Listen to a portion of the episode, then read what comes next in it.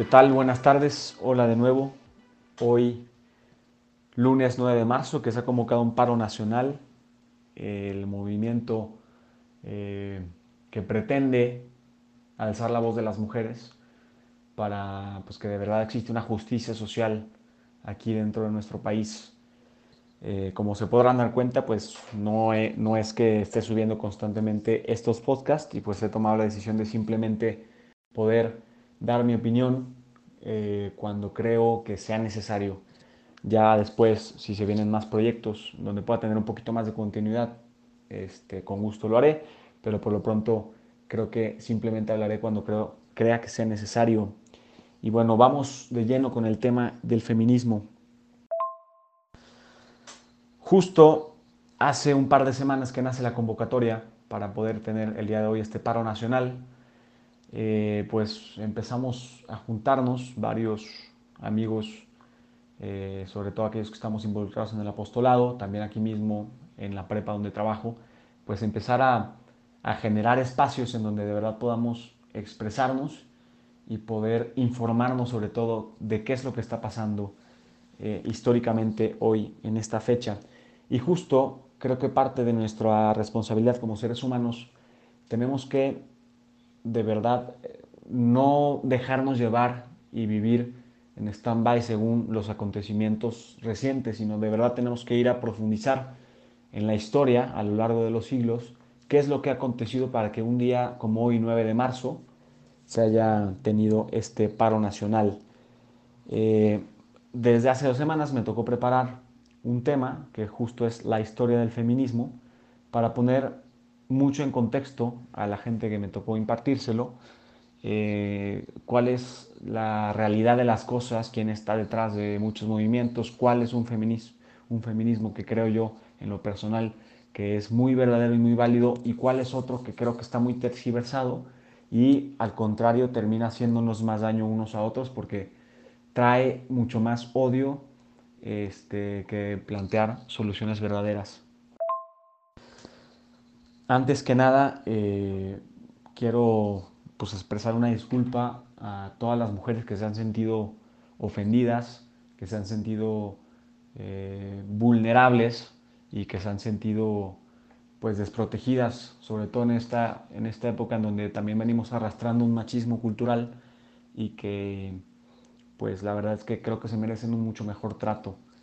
Y bueno, pues ahora sí paso a la parte de la historia del feminismo. La primera ola del feminismo nace en el Renacimiento, principalmente con tres autores. La primera de ellas, Cristina de Pizán, donde escribe La ciudad de las damas en 1405. Dentro del libro plantea tres partes que son la dama razón, la dama rectitud y la dama justicia. Y la autora presenta un diálogo, evidentemente ficticio, entre ella y grandes mujeres de la historia, que han aportado dentro de estas tres divisiones que ahorita mencioné, que son rectitud, razón y justicia. Entonces pretendía esta obra pues destacar aquellos hechos importantes y relevantes que han aportado las mujeres a la historia en todas las ramas. Y también eh, parte de lo que proponía este libro era pues ir erradicando esta parte de la misoginia, que es ese odio a la mujer o ese sentirse superior. Otro de los autores es Paulin de Lavar, eh, que es un sacerdote, que, disculpen mi francés, la verdad es que no, no, no sé francés, pero eso intento, eh, publica La igualdad de los sexos en 1673.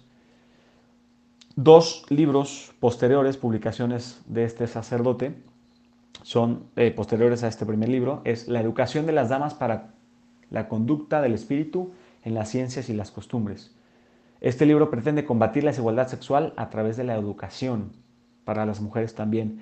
Y una segunda obra que viene siendo La excelencia de los hombres contra la igualdad de los sexos, en donde pretendía desmontar racionalmente las argumentaciones de los partidos, perdón, los partidarios de la inferioridad de las mujeres, es decir, destruir esta misoginia que tanto daño nos ha hecho a lo largo de la historia. Y finalmente Jacques Dubosc, sacerdote franciscano, publica en 1632 La mujer honesta. En esta obra invitaba a la mujer a formarse en las bellas artes, la actividad que le permitiría ser refinada, suave y adecuadamente culta, es decir, esta primera ola, que nace en un marco cultural en las revoluciones burguesas y liberales, eh, pretendía la incorporación de la mujer al mundo académico, es decir, las dos demandas fundamentales de esta primera ola eran la igualdad ante la ley y el acceso a la ciudadanía para todas las mujeres.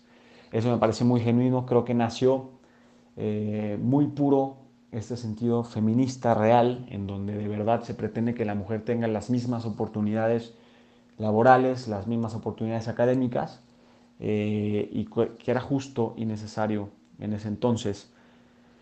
La segunda ola nace por la teoría marxista y la teoría de Engels. Engels publica en 1884 El origen de la familia, la propiedad privada y el Estado, donde la tesis o la, síntesis en, una frase de, esta, de este libro es, en la familia el hombre es el burgués y la mujer el proletariado. Y pasamos de esta lucha de clases que el, que el comunismo propuso a una lucha de sexos. Entonces, eh, digamos que esta, esta teoría fracasó porque empeoraba la situación femenina, porque pues si vemos esta, esta síntesis del libro, el hombre es el burgués, la mujer el proletariado, se convierte en una lucha de sexos en la cual la mujer tiene que liberarse del hombre, empezando pues con esta guerra que, que hoy tenemos bastantes de esos tintes en nuestra sociedad y sobre todo con los movimientos actuales. Y finalmente la tercera ola nace hace 71 años con un libro una publicación de la autora Simone de Beauvoir, denominado El segundo sexo. Eh, una frase célebre que ha trascendido hasta nuestros días de esta autora Simone de Beauvoir es la siguiente, no se nace mujer, llega una a serlo. Justo esta es la fundación de los argumentos filosóficos de la ideología de género que hoy se está tratando de imponer a nivel global a través de los gobiernos para eh, pues, nutrir esta agenda donde la cuota de poder de, unos cuantos para controlar el mundo, pues quieren eh, pues imponerla para desarraigar de la sexualidad, de los valores a la gente, hacerla más manipulable y por ende más controlable y pues que se le pueda vender más, eh, que pues por ende que sea un producto de consumo. La ideología de género es la concepción anticientífica de nuestra sexualidad que la desarraiga de su realidad natural para presentarla como constructo cultural toda esta información de las olas del feminismo la he sacado justo del autor Agustín Laje, politólogo argentino, que tiene también el libro junto con Nicolás Márquez llamado La nueva izquierda, que también es muy recomendable. Entonces, bueno, ¿qué nace con esta tercera ola? Pues una serie de, de líderes de opinión, mujeres, que empiezan a expresarse nutriendo esta idea en donde la mujer no existe, es un constructo social, por ejemplo, tenemos a Monique Wittig que dice, en verdad la mujer no existe. Tenemos a Judith Butler que dice, el sexo siempre fue género. Tenemos también Andrea Dworkin que dice, todo coito heterosexual es una violación de un hombre a una mujer, lo cual sabemos que es falso. O sea, en un matrimonio en, que un hombre y una mujer se casan por amor y deciden tener relaciones para también procrear familia, pues no es una violación. O sea, realmente ahí, ahí hay amor que se está transformando en, en, esta parte eh, de unión sexual. Tenemos también a Sheila Jeffries, que dice, el, el orgasmo de la mujer solamente reproduce el sistema del patriarcado. Nuevamente Monique Wittig, que dice que hacerse lesbiana contrarresta el poder del hombre. Valerie Solanas dice, tratar al hombre como animal es halagarlo, pues es un consolador andante. También lo hace objeto, así como el machismo, que está muy mal también, pretende hacer de la mujer un objeto. También el embrismo pretende hacer del hombre un objeto que te está estorbando para, tu, eh, para avanzar como ser humano. Y finalmente Robin Morgan dice que el odio político hacia el hombre es honorable acto de toda mujer. Entonces estamos teniendo más que un feminismo auténtico que al principio sí era auténtico, esto ya se está transformando en un embrismo, es decir, un odio hacia el hombre. Y todas las marchas que vemos con violencia, en donde grafitean por las ciudades, muerte al macho, machete al machote, mata a tu papá, tu novio, a tu hermano, eh, pues de verdad estamos, son expresiones de, odio y creo que pues no, va por ahí la solución. Además, pues nace también este concepto del patriarcado, en donde simplemente se pone a la mujer como, como, víctima y como necesaria eh, y como hacer necesario el, el, combatir a los hombres porque todo lo que hay en los hombres es malo para poder eh, liberarse del hombre, pues generan estas olas de violencia. Eh, no quisiera tampoco verme tan eh, como que juzgando los hechos de violencia que, que, últimamente han estado aconteciendo, incluso el día de ayer en la marcha del 8 de marzo en México, pues toda esta violencia incluso también contra la iglesia. Y bueno, creo que el tema da para mucho. La idea es que nos informemos de verdad ya teniendo estos datos históricos, ver qué es lo que está pasando. Estamos en una de las épocas más violentas en nuestro país, no solamente en temas de feminicidios, que bueno, son, este, es matar a una mujer por el simple hecho de ser mujer, sino también eh, pues, saber tener mucho más criterio, saber qué es lo que estamos haciendo mal nosotros como hombres, saber qué están haciendo también mal como mujeres, para de verdad poder vernos como el complemento que somos hombres y mujeres que nos complementamos biológicamente, físicamente, psicológicamente, eh, y pues ponerlo al, servicio de verdad de la humanidad y no estarnos eh, peleando ni dividiendo, sino al contrario generando unión, que creo que es lo que estamos viendo el día de hoy. Ojalá que siga por esta línea. Y justo eh, me gustaría finalizar y concluir.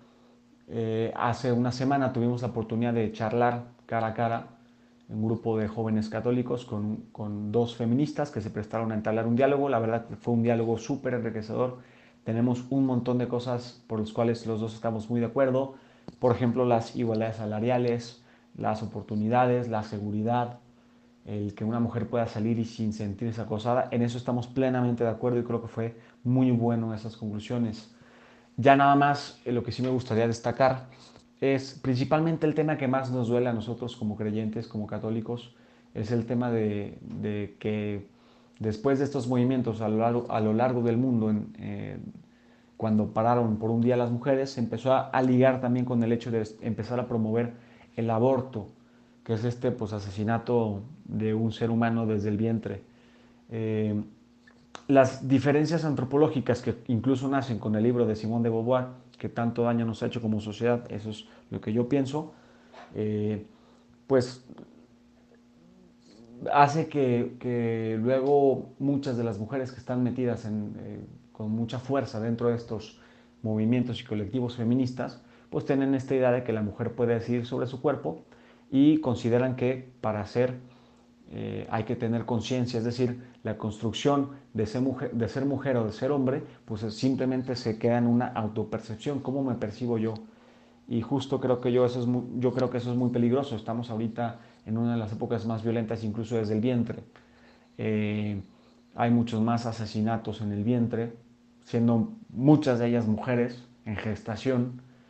Eh, y pues la verdad es que creo que como seres humanos, una raza que no tiene los más desprotegidos desde el vientre, pues eh, de verdad que no, no, entiendo a dónde, a qué puerto pueda parar. Entonces invito también a, a reflexionar sobre este punto. Eh, y finalmente, pues también reflexionando el tema del feminicidio, o sea, si, si, si las feministas de hoy en día que están apoyando el aborto porque simplemente no hay conciencia del ser todavía y por, y por, ende se concluye que no existen y todo es una construcción, o sea, es decir, que la mujer llega a hacerlo, entonces, ¿cómo podemos denominar lo que es un feminicidio? Si, o sea, se me hace contradictorio clasificar como feminicidio a matar a una mujer si en teoría todo es una construcción social. Entonces, ¿cómo puedes estar matando algo que no existe? Porque es simplemente un espejismo social. Entonces, creo, yo que, podemos eh, nutrirnos más unos a otros, buscar crecer más unos con otros, para poder de verdad, eh, pues, lograr esa unión y esa unidad y esa búsqueda de la verdad que tanto necesitamos para, pues, ver por los más desprotegidos, eh, hacer conciencia de en qué estamos mal y, pues bueno, creo que, creo que demasiadas ideas, como saben, pues estos voice notes pretenden simplemente hacer reflexión e invitar a que la gente se informe por su cuenta, es decir, infórmate por tu cuenta, no te quedes nada más con lo que te digo. Eh, tampoco pretendo quitarte mucho tiempo, siempre son de 10 minutos, este se está pasando por un poquito, pero bueno, me quedo con eso, creo que tenemos que amarnos más, buscar en qué estamos más, protegernos de verdad, exigir a los gobiernos, ser más participativos y, pues velar por, por los intereses de todos y no de unos cuantos. Legislar a favor de todos y no de unos cuantos. Y evidentemente para que se cumplan todos los puntos de una constitución, el primero, el primero que se tiene que respetar es la vida. Si no se respeta la vida, incluso desde el vientre, no tiene sentido dar la educación, no tiene sentido dar eh, salud. ¿Por qué? Porque estás matando en primer lugar. Y pues nada, me despido, agradecido con todos, ojalá que, que sea de provecho esta pequeña reflexión. Y pues 2020, gracias a todos, que Dios los bendiga.